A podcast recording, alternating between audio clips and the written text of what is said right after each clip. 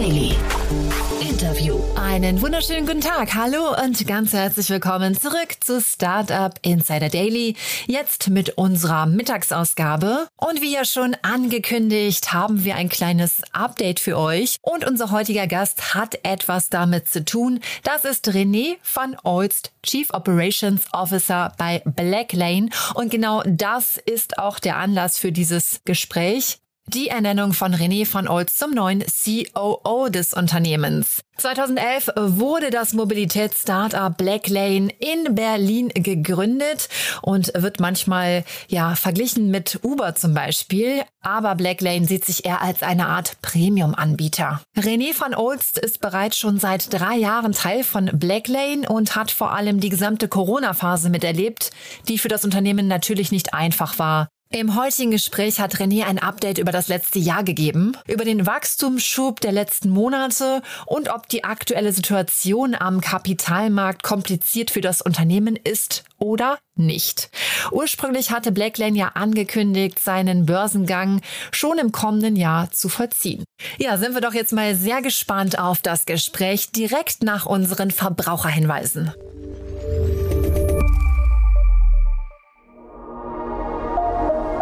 Werbung.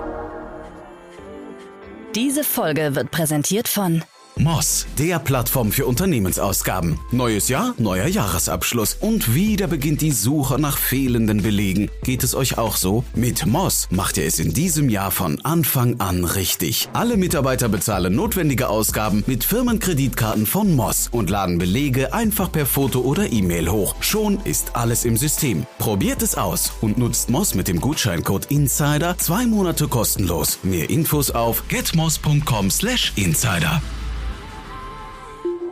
Das war die Werbung. Und jetzt geht es weiter mit Startup Insider Daily. Interview.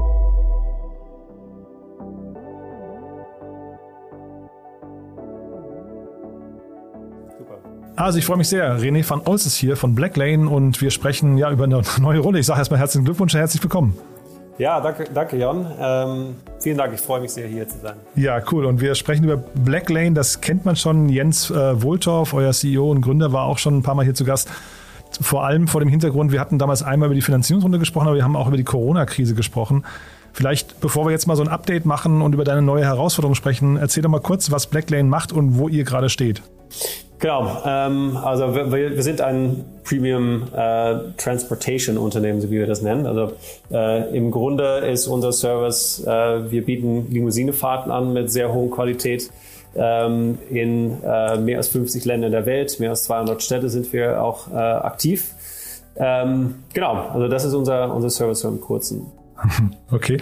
Und jetzt, wie gesagt, Covid war wahrscheinlich für euch die größte Herausforderung. Der Jens hat mir damals erzählt, euer, euer Umsatz, also du bist ja schon länger bei Blacklane dabei, ne? Du bist jetzt der neue ja. CEO und musst wahrscheinlich so ein bisschen, also vermutlich auch ein bisschen noch Scherben aufräumen, weil Jens hat damals erzählt, dass die, dass die Umsätze dramatisch eingebrochen sind. Ich glaube, fast auf Null runtergegangen sind. Ähm, wie ist das heute? Ja, genau, das ist richtig. Also ich bin jetzt dreieinhalb Jahre dabei. Äh, das heißt, ich habe äh, ich habe es davor miterlebt, mhm. äh, mit, mit äh, starkem Wachstum. Dann in der Tat die, die Krise. Und jetzt, äh, ja, das ist echt interessant zu sehen, dass wir eigentlich seit, ich sage jetzt mal Frühling oder Sommer äh, letzten Jahres, dass wir da unglaublich stark auch wieder gewachsen sind.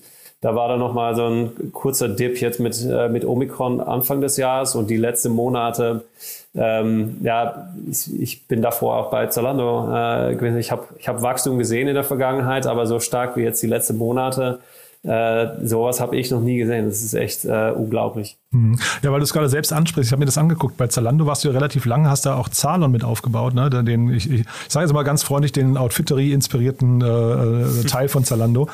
Ähm, die Parallele zu äh, Blacklane habe ich nicht ganz verstanden. Magst du das mal kurz erklären? Wie, wie hat es dich zu Blacklane verschlagen? Ja, gern. Ähm, ja, am, am Ende Salon äh, ist ein, Two-Sided-Plattform, äh, aber dann für, für Stylisten eigentlich. Also das verbindet Stylisten äh, mit, mit Kunden, die gerne ein neues Outfit äh, haben wollen.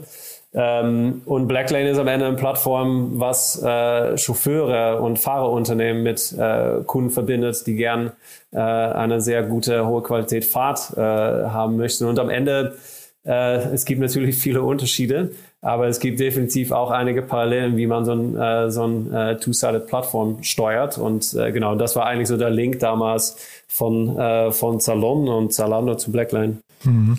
Und ähm, dieser Two-Sided-Marktplatz, von dem du sprichst, jetzt, äh, Jens hatte damals erzählt, dass sich die Modelle ziemlich verändern könnten zumindest. Ich weiß gar nicht, wo ihr da genau steht, was sich da alles ergeben hat, aber es klang so, als würdet ihr neue Services launchen, einfach auch als Reaktion auf die, auf die Krise. Was ist daraus geworden?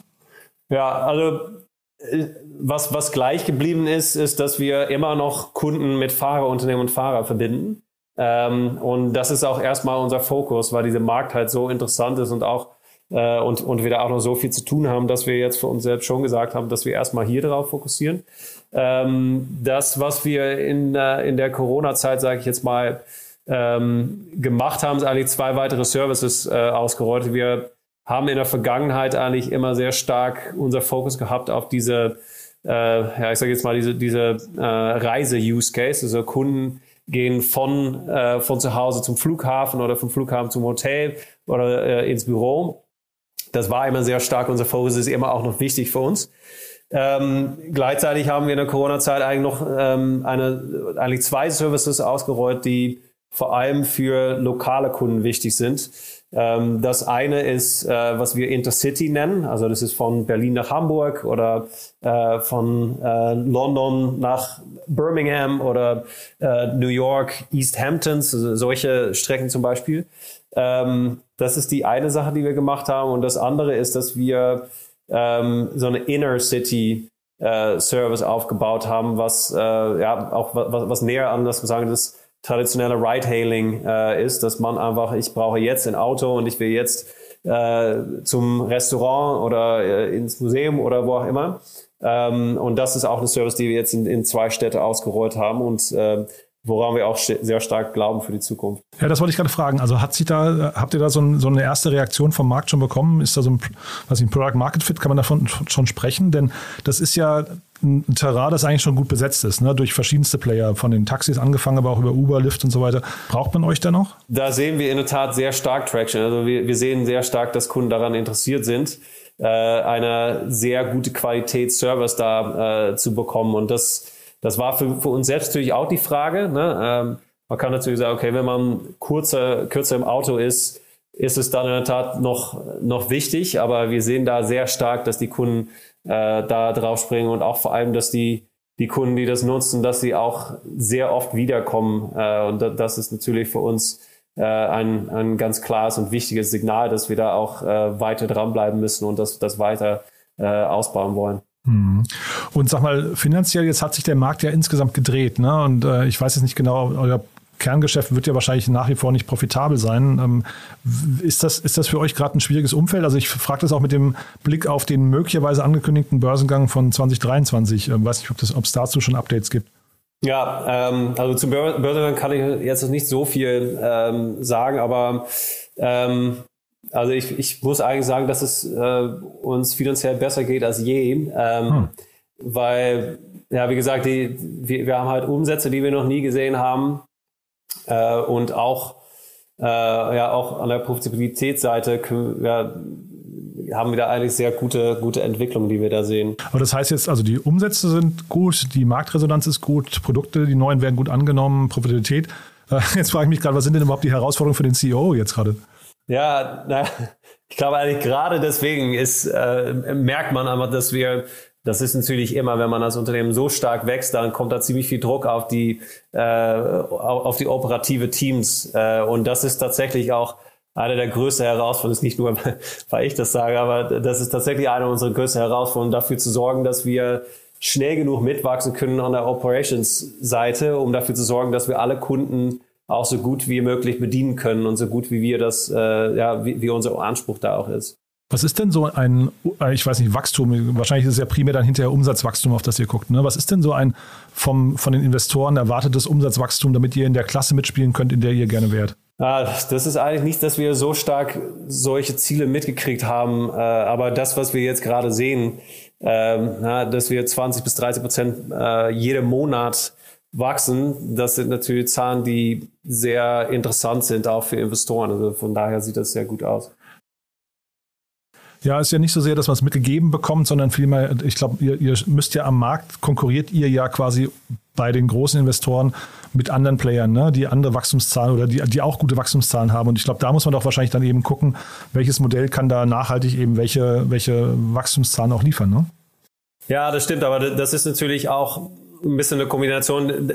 Einerseits ist natürlich das Wachstum, andererseits ist auch äh, die Profitabilität und äh, das ist ganz klar die Kombination, die man natürlich auch gerade, ne, das ist ja keine Überraschung, wenn man sieht, wie die Börsen äh, und generell wie das ganze finanzielle Umwelt, ähm, wie sich das gerade verändert, mhm.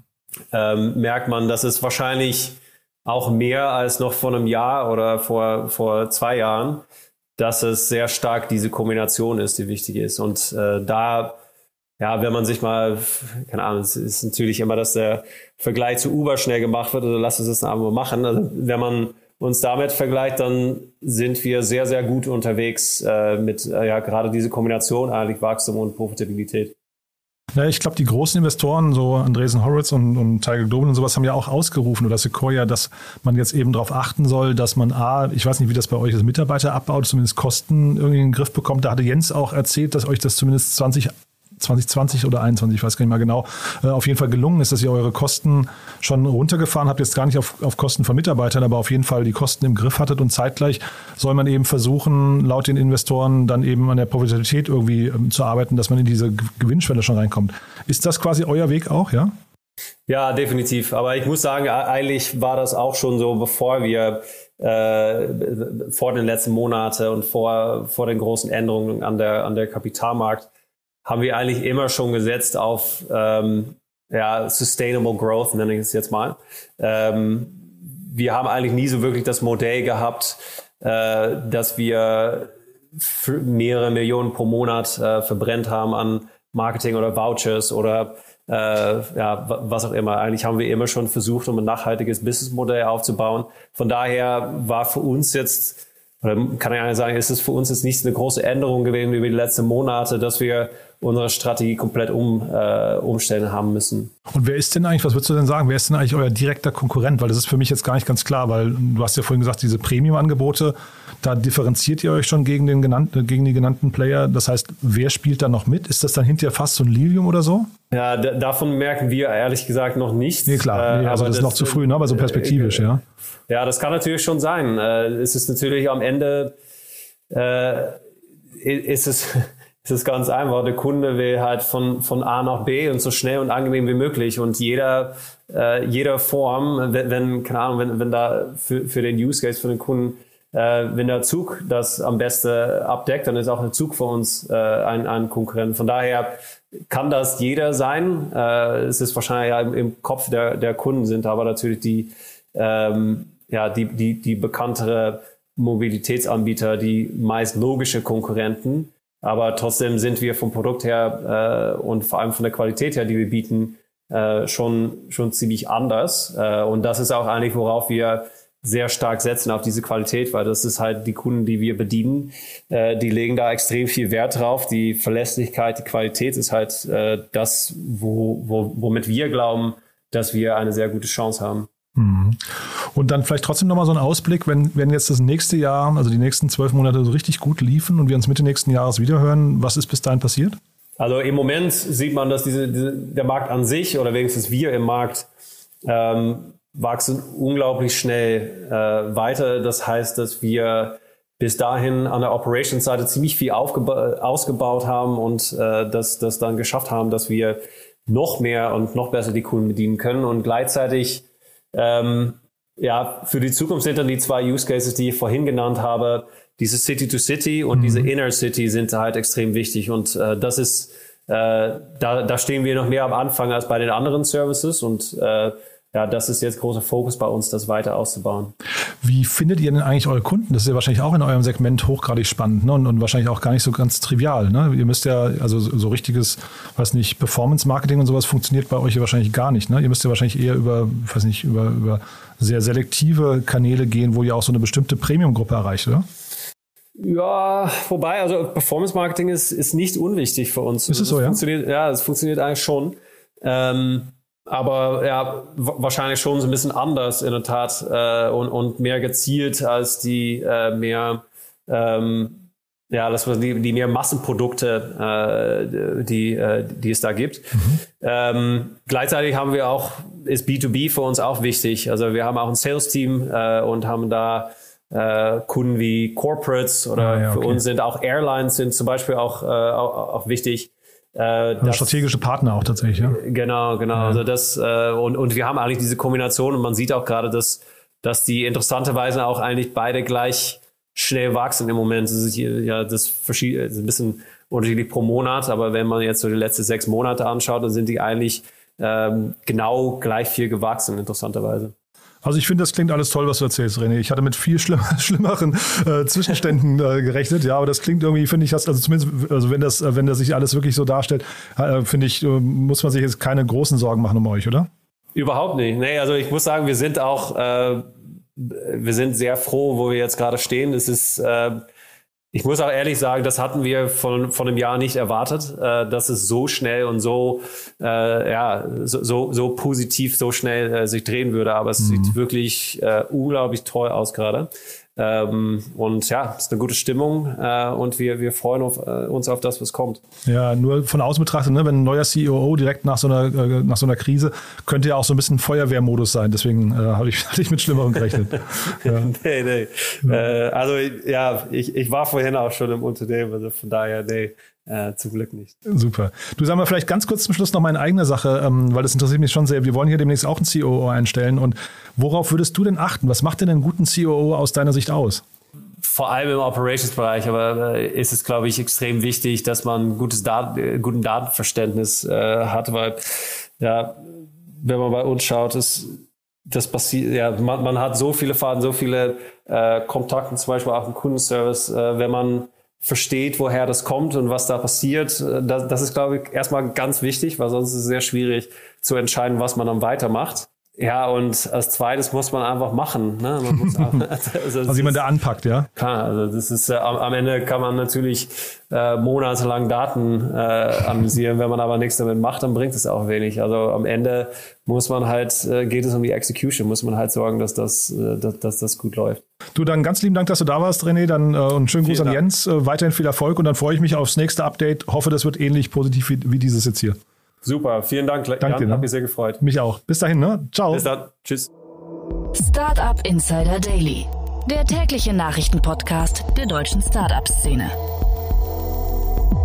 Ganz herzlichen Dank an René von Olst. Anlass des Gesprächs war die Ernennung von René von Olst zum neuen Chief Operations Officer bei Blacklane.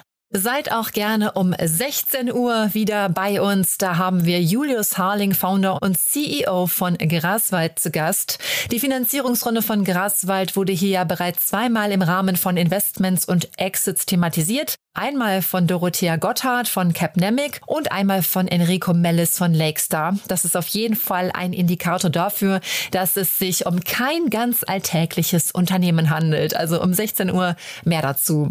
Und damit endet die Mittagsausgabe von Startup Insider Daily. Ich wünsche euch noch weiterhin einen tollen Tag und bis später, wenn ihr mögt.